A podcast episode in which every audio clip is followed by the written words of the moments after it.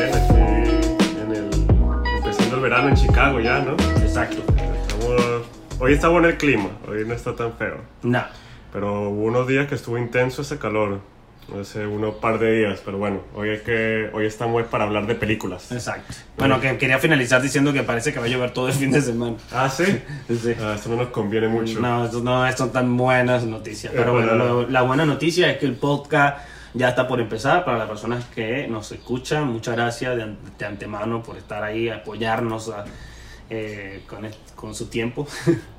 y bueno, nada, hoy listo. eh, empezamos, seguimos con el torneo entre países, pero representado a través, a- representándose a través de películas. Ya hemos tenido varios enfrentamientos, la verdad muy interesante. ¿Qué, qué piensas tú de cómo van las, cómo, o sea, Pues está fino para ver películas diferentes, ¿no? de diferentes países y ponerse el reto? Aunque bueno, también el reto es un poco veces del tiempo, porque me ha pasado la última semana que se me complica llegar a ver las dos películas en una semana, porque bueno, y que son películas que hay que prestarle burda de atención. y que prestarle atención, porque bueno, hacemos con fines educativos. Exacto, Con exacto. es como otra vez que uno ve una película, pero uno se distrae un pelo, no sé qué. Y No, como que no, no se, se puede dar esos lujos, pero acá no, porque hay que hacer la chamba bien, como dice. Exacto, exacto. Hay que verlo como, como estudiante de cine, ¿no? Que ve la película Exacto. para analizar la película, no para no es mero entretenimiento, al menos no lo estamos viendo estas en este en ese sentido solamente. Así que por ese sacrificio, por favor, regálenos el like, se les agradece. para que Suscríbanse también, y también compartan, ¿no? O sea- ayuden, ayuden ahí un pelo, conchale. Estamos ahí. en-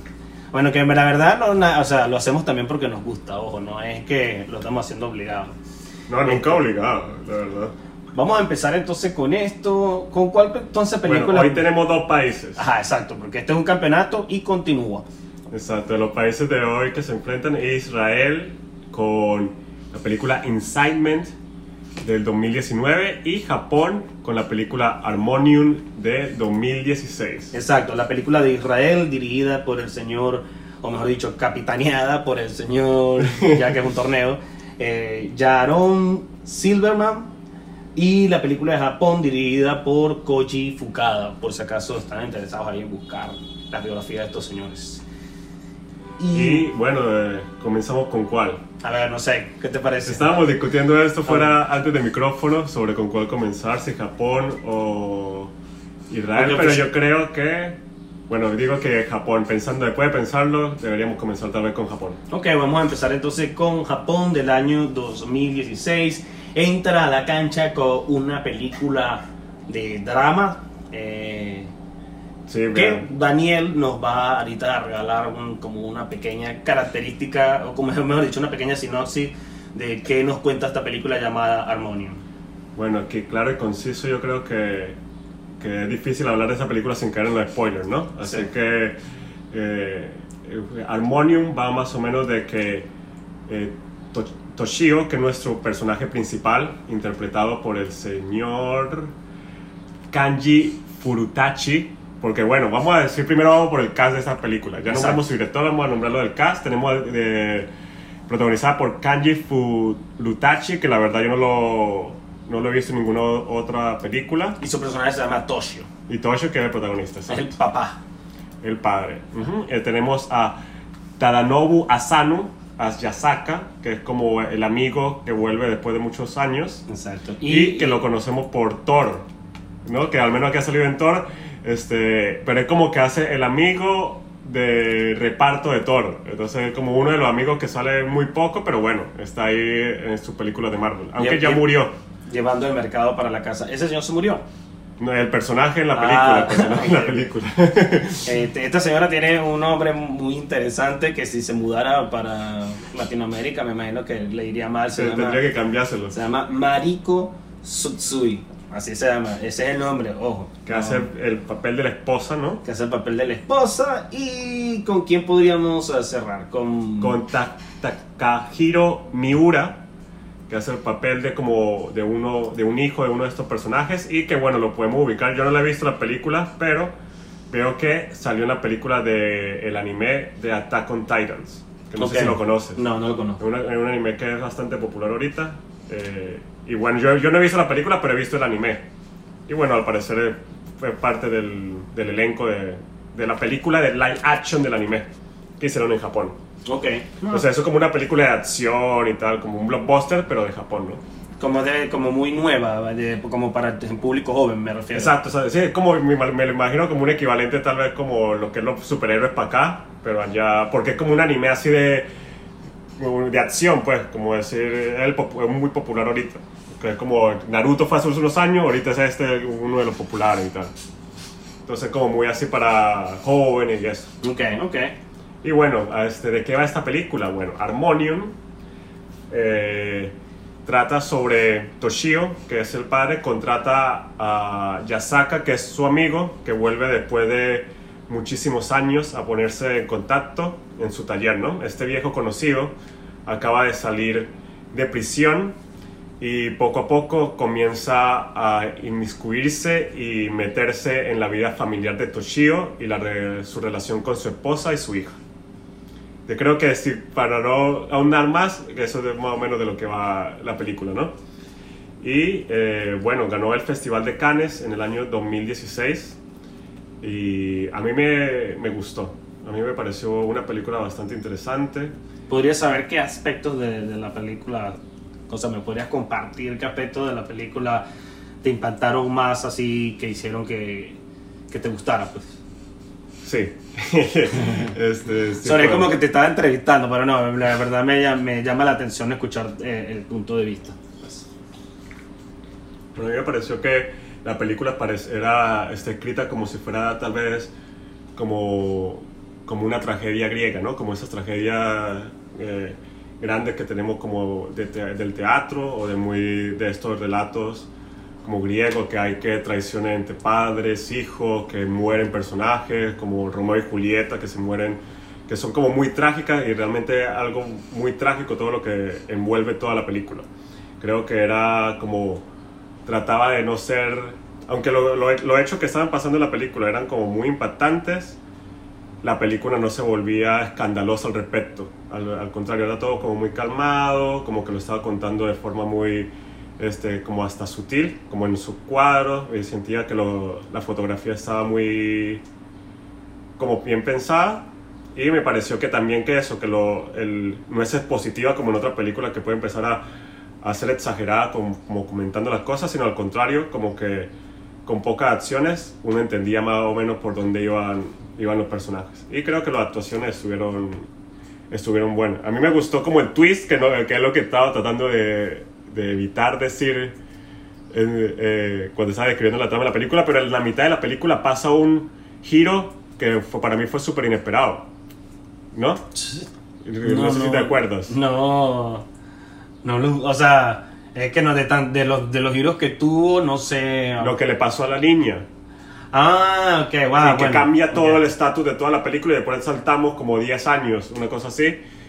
Y que pensé que cuando la película por donde iba iba a ir por otros tiros, por otros lados, como que Ok. era la relación de esta pareja y esta persona que llega como a, intervenir y como a poner en duda esta relación de pareja. Porque, bueno, la película comienza es que esto, este personaje que llega, poco a poco se va metiendo en la relación y vida amorosa de, de la de, le- de los esposos, ¿no? Ujú.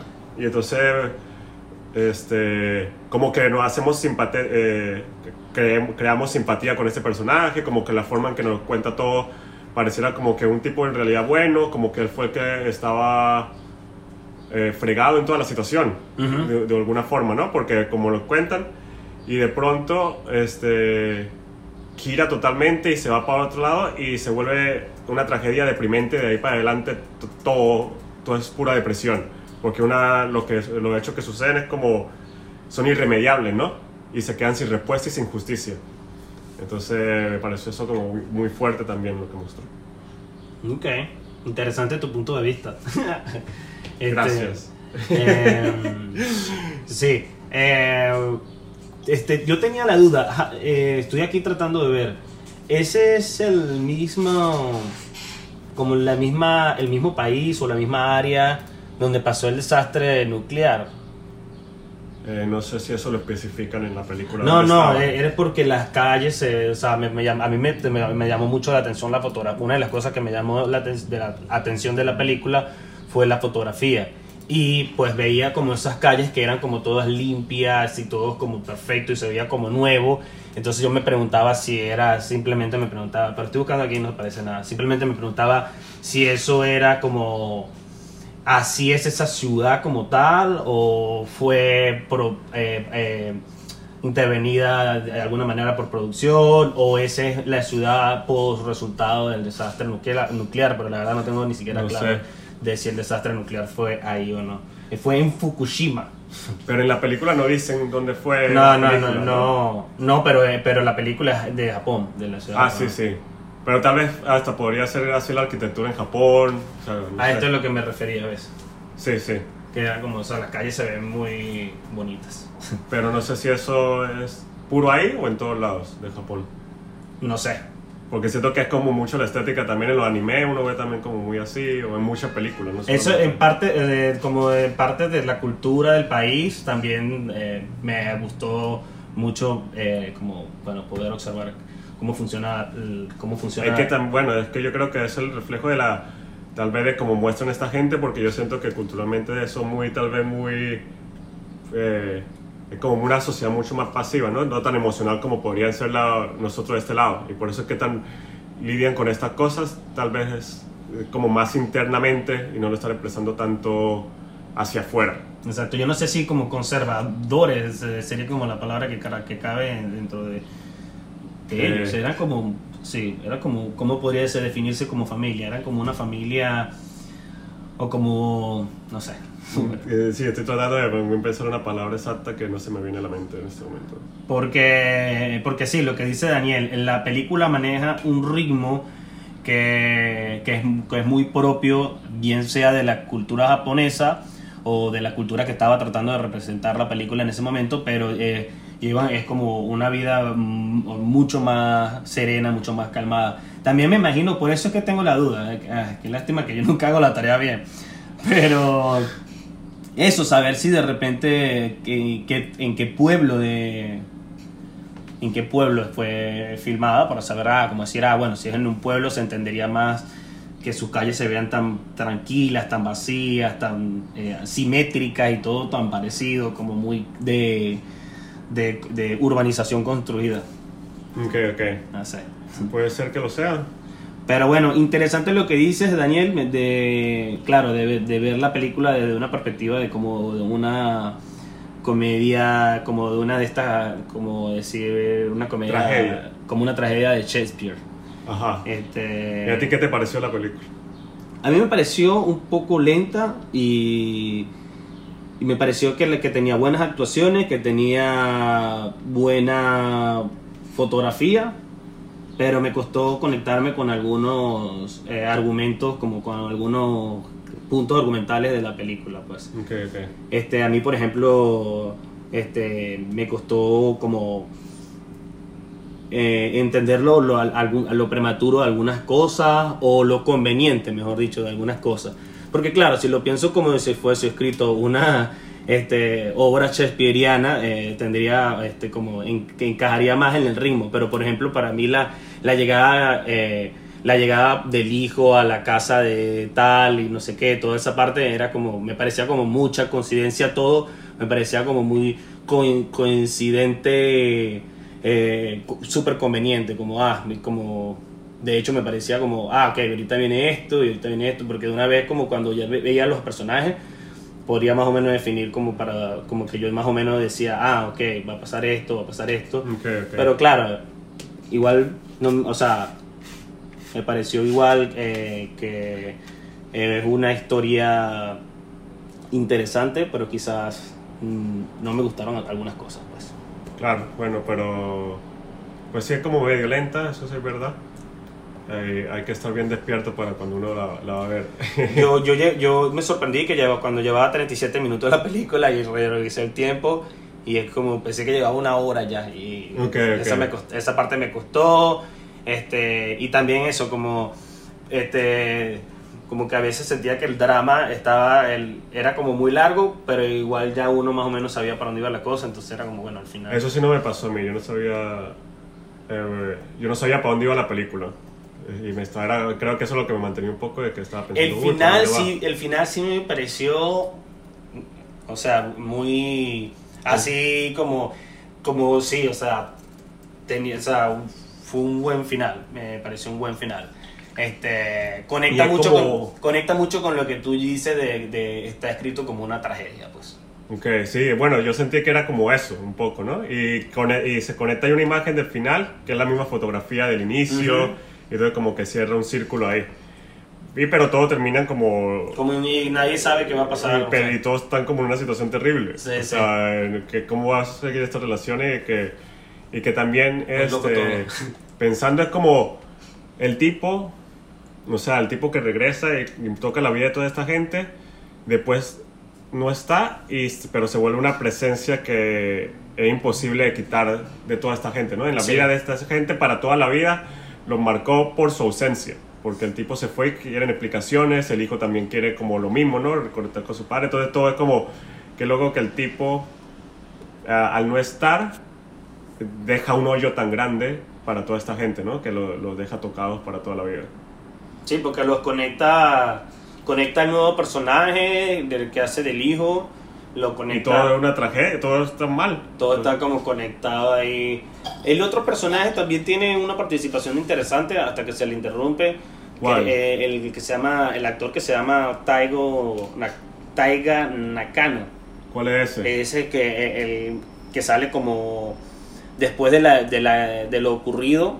Eh, él está como al principio con la familia y de- en algún ah, punto. pero ese se va, ¿no? Sí, en algún punto la mamá se friquea y no sé qué. Ah, ya, ya, ya sé cuál Pero es. también tiene una, participación bastante interesante que eh, también ayuda a reflejar un poco lo que es la evolución del personaje de la mamá, que demuestra cómo, cómo quedó marcada por lo que ha pasado y todo, Marico, todo esto. que le cambió la vida. Y también está bueno, es interesante todo este conflicto del personaje del papá con respecto al secreto que guardaba. Exacto, no sé exacto, qué. eso es lo que yo pensaba, que estaba como, era como un dramón muy dramón, o sea, era lo, como... Era una novela. esto Exacto, era una un- novela. Esto era un peo tras otro peo, tras otro peo.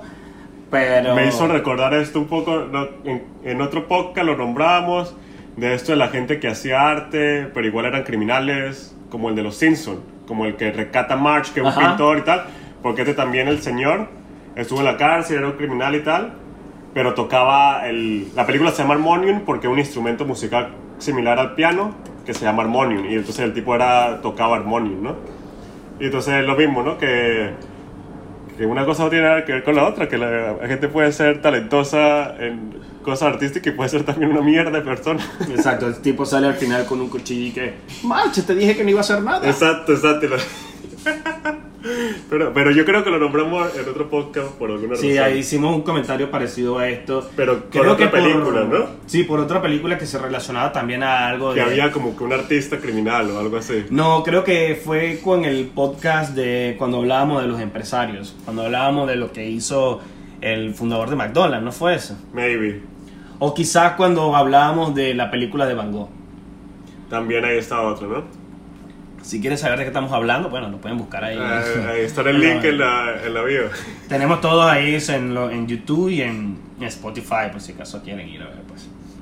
Este, bueno, entonces, ¿qué, qué más podríamos decir? eh, ¿Qué más se podría agregar sobre esta película? Ah, bueno, también estaba leyendo, esto no sé si... De que la película originalmente no se llama Harmonium.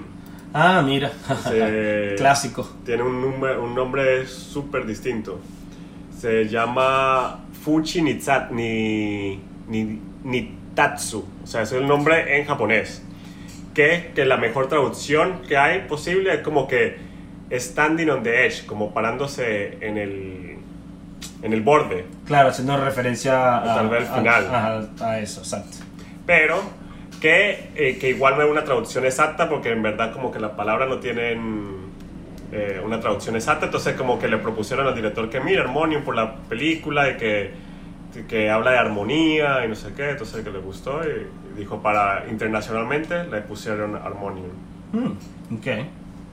Entonces bueno, por eso se llama Harmonium este, este film del 2016. Exacto, lo vimos en Tubi. Lamentando, va, si se lo consiguen por ahí, vean, es una película, así que si les gusta el cine, pues bueno, ahí van a tener para aprender y para entretenerse un rato con este dramamón. Es un dramón, eso sí. Así que bueno, vayan prepar lleven sus pañuelitos. Este, bueno, te Sí, se van a sentir mal. Sí. Vamos a pasar entonces a la siguiente película. La siguiente película de la que vamos a hablar el día de hoy se llama Incitem, Incitament, No, in- incitement. Incitement. Ah, Incitement. Y eh, es del año 2019, como decíamos, ¿no? Reciente. Reciente, fresquecita. Eh, esta película nos narra la vida de eh, un joven muchacho que es eh, practicante del judío y es un joven universitario idealista. Y este muchacho pues está en desacuerdo con eh, la posición de un político que está este, como apostando por la paz entre lo el conflicto que hay precisamente entre Siria y, e Israel. Sí, ¿verdad? Siria e Israel, sí. Entonces, bueno, nada, este, lo que vamos a ver en la película es como la historia de este joven previo a cometer eh, un acto que según la ideología, según las creencias de su religión, pues él estaba haciendo lo correcto para su pueblo. Entonces él va y mata a... Esto creo que no es spoiler porque esto es basado en la vida real. o bueno, capaz si es spoiler, bueno, no sé, lo, discúlpenme. Pero eh, este muchacho mata a un político eh, isra- israelita que se llama Yitzhak Rabin o algo, algo parecido. Le vamos a decir el señor Rabin para que no haya tanto problema. Mata al señor Rabin en el año 1995, si no me equivoco. ¿no? Sí. Exacto. Entonces, bueno, como les decía previamente, esta película está basada en un caso de la vida real, en el asesinato de este señor, que como ya bien les dije, es un político eh, israelita que estaba apostando en ese momento. Era el por- primer ministro. Era el primer, el primer O sea, ministro el de Israel. presidente. Esa, bueno, mira, imagínate. Primer ministro pres- eh, como el equivalente presidente. Es verdad, en, en- países donde no. no Como Inglaterra también es creo que primer en- ministro. en Canadá también hay ministros. En, ¿no? en- en Canadá también se le llama primer ministro, creo. Ajá. Pero es como entonces- lo mismo, ¿no? Es como un presidente, Entonces quiere decir que lo que hizo este muchacho es el equivalente a, matar a un presidente. Mató, mató al presidente de Israel. Ah, míralo, ¿eh? Claro, claro. Ah, yo ¿Quién, pe- pe- pe- quién te veía? No, porque No, claro, yo no tenía lo eso claro. Lo de ministro no, no me había quedado claro a mí. No, sí, sí. claro, ahora sí eh, tiene, tiene Eh, más sentido sobre todo la importancia del hecho. Este, lo pueden buscar ahí en YouTube, si, si por ahí en este mismo momento quieren, están en un- una computadora y le ponen al lado, ponen ahí y ven que hay un video y todo, que bueno, más o menos lo que representa la película. Este, esta película, pues, es, es un poco también, en mi opinión, es un poco lenta también en el sentido de cómo cuentan las cosas. Creo que tiene a lo mejor, eh, me parece una película, de, ahorita que yo estoy trabajando, tratando de hacer un video sobre las películas de Jackson Gutiérrez. Me parece que se parece un poco a las películas de Jackson Gutiérrez porque eh, Jackson Gutiérrez en su película lo que hace es hablar de santería, santería y hace como lanza como muchos códigos de santería no sé qué. Esta película más o menos así. Hey, ¿Quién es Jackson Gutiérrez para nuestros escuchas que no... Jackson Gutiérrez, ah, perdón, eh, Jackson Gutiérrez es un director caraqueño eh, muy, muy conocido, o mejor dicho, conocido por ser un director de cine guerrilla de, que hace películas relacionadas al tema de los barrios, de la delincuencia y todo esto.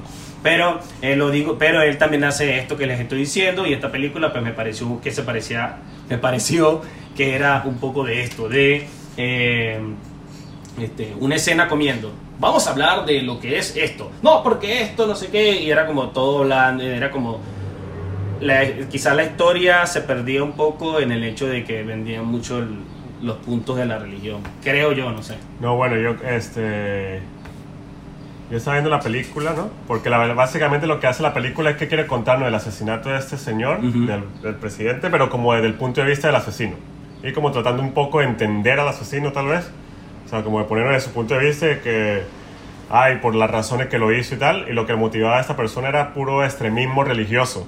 Sí, porque, porque según él se estaba basando como en una, eh, eh, en un es- como, eh, en una cosa llamada el Rodef en, en inglés, que es como una cosa de la ley judía que dice que si, eh, ah, no, bueno, lo puedo ma- básicamente era algo así Ah, como... sí, él buscó como una cosa ahí. que en su, según su religión dice, ah, no, bueno, si considero que este carajo la está cagando, yo lo puedo matar en el nombre de esto. Y es como, Pero ah, es un extremismo. Extremísimo, que bueno, y esto es de la religión, religión judía, ¿no? Claro, hablando de pero- la religión judía. No todo el mundo piensa así, aunque sea judío, ¿entiendes? Sí, o sea, sí, bueno. este es el extremista dentro de los judíos.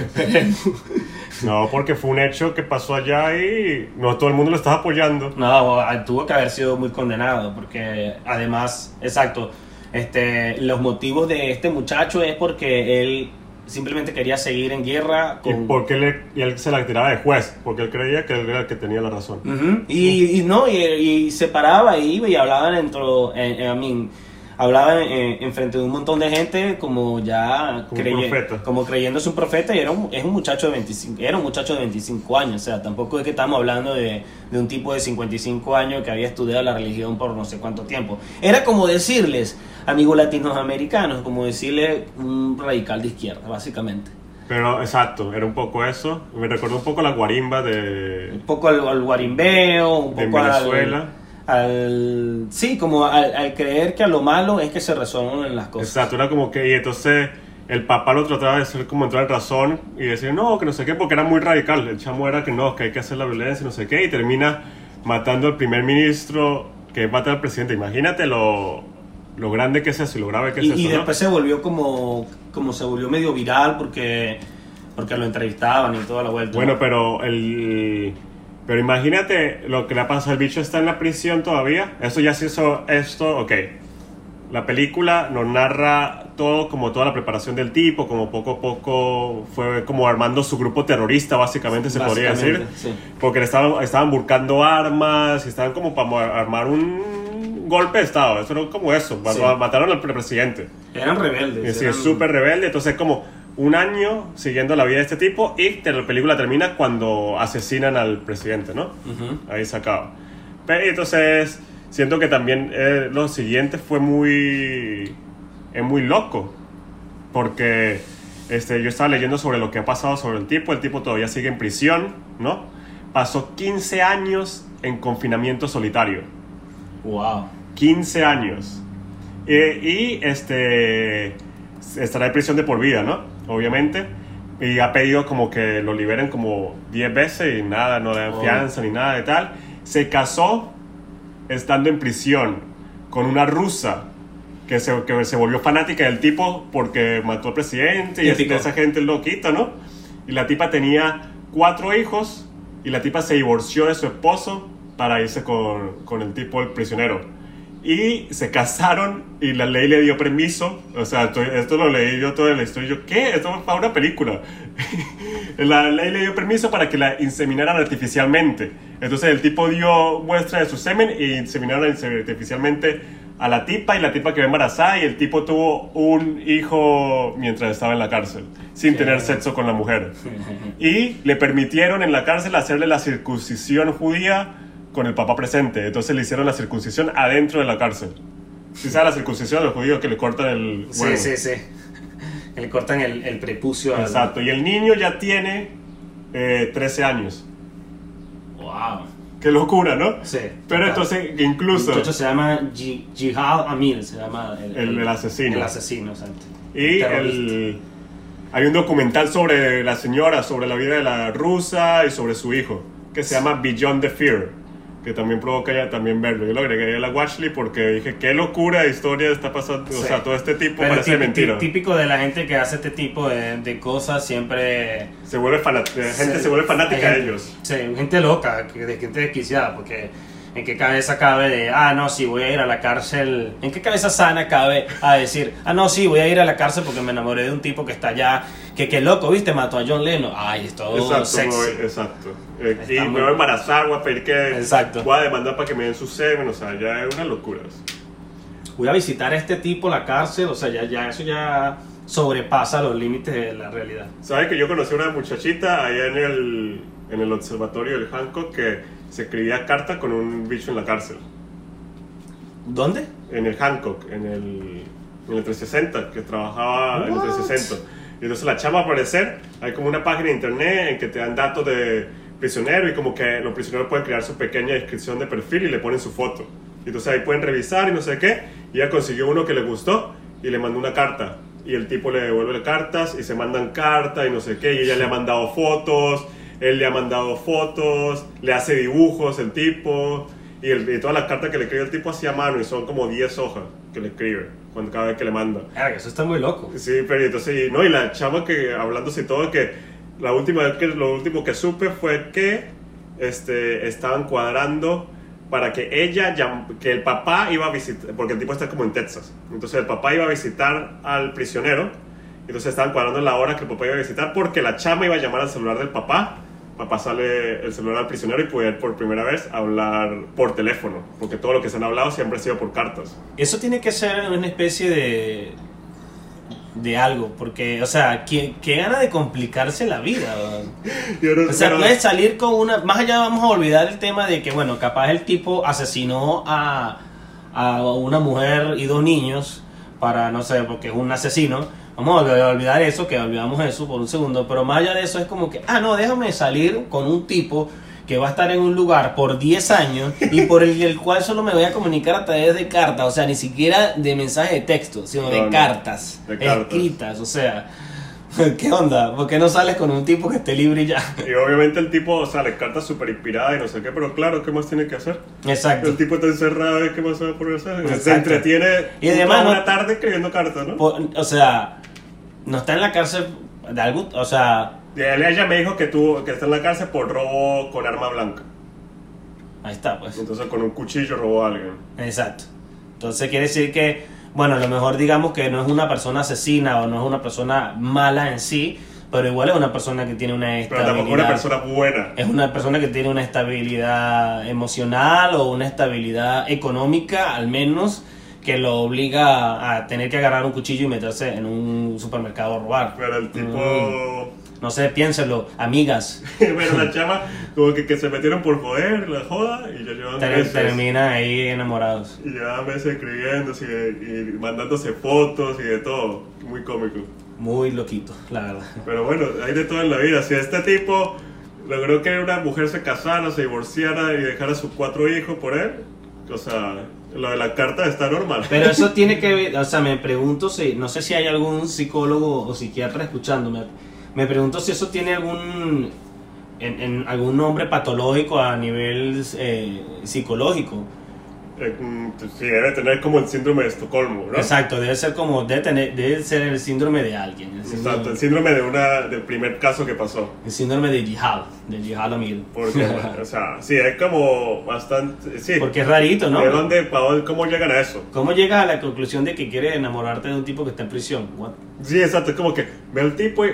¿Sabes qué? Ese tiene que ser mi hombre. Exacto, yo, me- yo veo un futuro con ese carajo. Y que, marico, bueno, empezando porque de seguro sale de la cárcel mínimo 5 años, 7 años. Y que, ¿qué futuro? Tú eres, el- Sí, no, es que. tú eres loco. O sea, tanto, vale, ¿qué decepción del mundo estás? ¿Qué tan decepcionada del mundo estás de la gente Exacto. normal que te prefieres ir a buscar un bicho que esté en la cárcel? Que ya, o sea, por, de- de- por donde lo vea, del ángulo que vea, es un peo, es una persona Sí, no, complicada. ya. Nunca lo va a ver. Nunca lo va a ver, tiene que esperar años, solo las... No, mi amiga. O sea, te creo que estés enamorada de un tipo y el tipo termine en la cárcel. Eso es otro peo. Eso ya es diferente, exacto. Pero que. Y que, por, y que el tipo termine en la cárcel por acertinarte, ya es otra cosa Ah, bueno, también. ya, ya te fuiste. Bueno, todo es posible.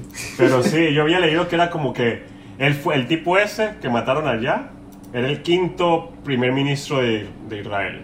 Ok. O sea, que era empezando todavía la... No había muchos años de democracia, pues, no había pasado muchas generaciones de democracia. Ok. Y este, lo mataron, men. Qué locura eso.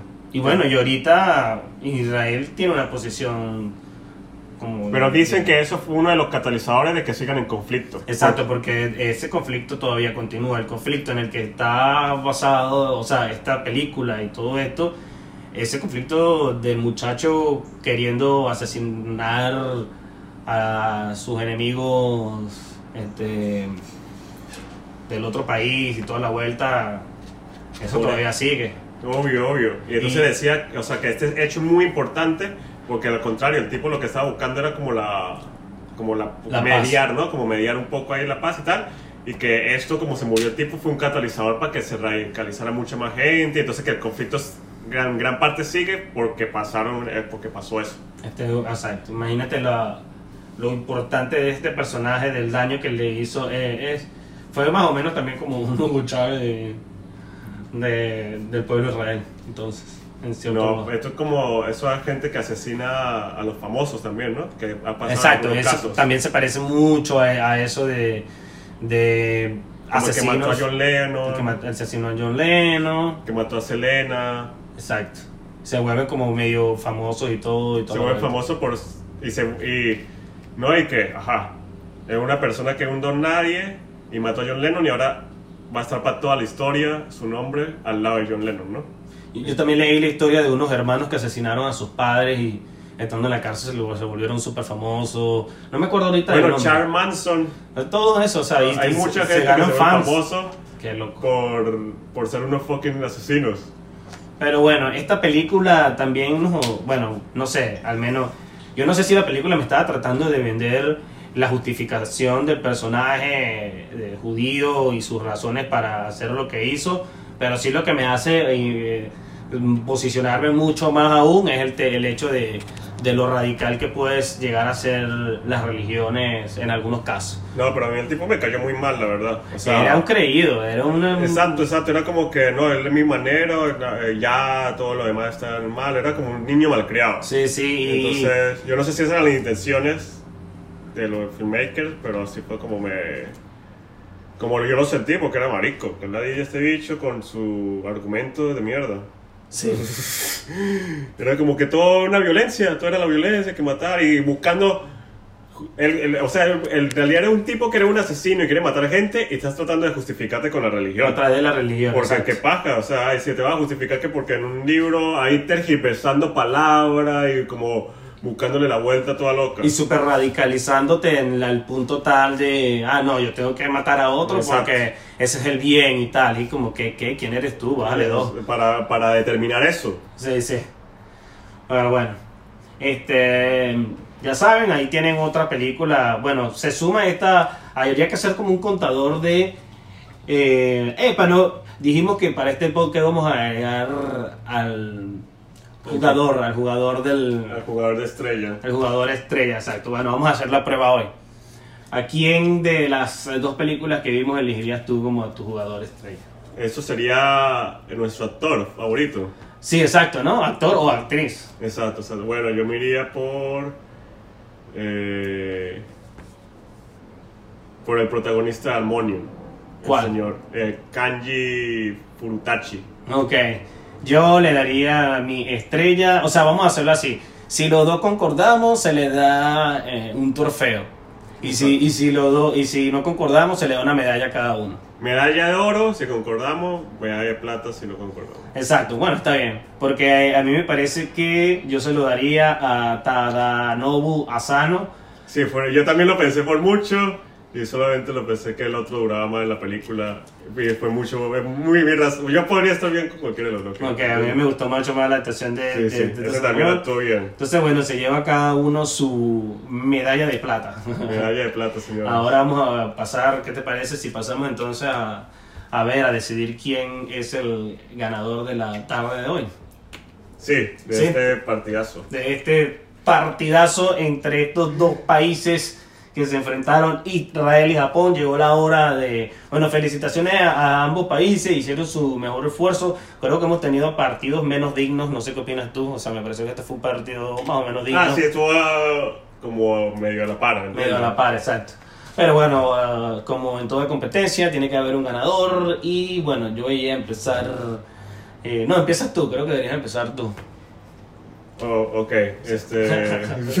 está bien. Eh, bueno, yo creo que eh, a mí en general eh, me agradó mucho más la película Harmonium. Creo que me llegó más como los temas que tocaban. me, me logré tal vez como sentir más identificado con los personajes porque como dije en el Incitement el tipo me cayó como mal y no me gustaba su, su, su manera de pensar. Creo que tal vez la Incitement sí lo que me hizo fue aprender muchas cosas que no, que no sabía sobre la historia de Israel, ¿no? Que bueno, que esto que haya pasado un asesinato de un presidente en Israel es lo mismo que aquí como mataron a JF Kennedy, ¿no? Exacto. O sea, es básicamente lo mismo, un asesinato. Es un evento político muy, muy importante. Muy importante para la estabilidad de un país. Exacto. Y bueno, que aprendí gracias a, a la película sobre esa parte de la historia y que pasó recientemente, ¿no? Fue en el 95. Entonces, eso siempre es bueno, me ayudó a culturizarme un poco más, pero yo creo que en actuación, en la visual y con el otro. ¿Y en la historia? En la historia se lo podría. Eh, no, en Japón, Harmonium. okay. Se la doy por los tres lados. Ok. Este, bueno, a mí me pareció, exacto, pienso más o menos lo, lo mismo que dices tú, así que no voy a, a repetir. Eh, me gustó las actuaciones de la película japonesa me parecieron que me pareció que eran este mucho más centradas mucho más creídas mucho más sí más centradas es la palabra. En la historia pues yo ahí le daría el punto a Israel porque bueno me parece que la película como mencioné me parece que la película de Japón quizás es un poco larga y a mí se me hizo a veces como un poco como que yo sí le adiviné los los giros y por ahí quizá eso ya me arruinaba la película minutos previos al que ya llegara a pasar el, el, lo, que, lo que ellos traían. Este, uh, y bueno, la película de Israel pues al menos me deja un aprendizaje y bueno, no sé, me, una, una cosa que también me, me gusta de, hacer este podcast es cuando aprendo sobre historia porque bueno, eh, vi una película de, de un país y además bueno, me llevo un conocimiento extra para la casa. Este, y en visual, pues como decía, me parece que la simetría y la profundidad que tiene la película eh, japonesa, pues la hace más interesante desde mi punto de vista. Así que eh, en mi caso también ganaría Japón, así que bueno, sería Japón entonces la película. Japón pasa a la siguiente ronda. Japón pasa a la siguiente ronda y hasta ahora entonces ha pasado Noruega, ha pasado Canadá, pasó Italia, Francia y ahorita Japón. Van cinco países para la siguiente ronda.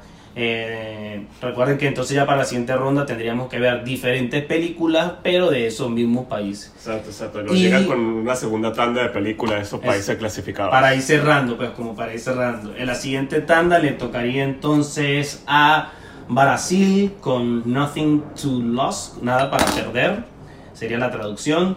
Es una película de Alexandro Abashiri del año 2018 y está en Netflix por si lo quieren intentar.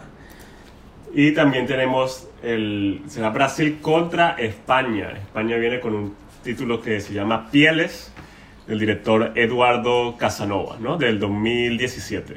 Y también en Netflix la pueden conseguir. Exacto. Después de estas rondas tendríamos a México, Perú, Alemania y China para ya finalizar lo que o sea que se nos vienen sendas películas todavía. Sí, viene... Buenos países. Y para cerrar la primera ronda y después, bueno, se, te, se va a poner más tenso porque ya deberíamos ir cerrando buscando ver quién va a ser el ganador.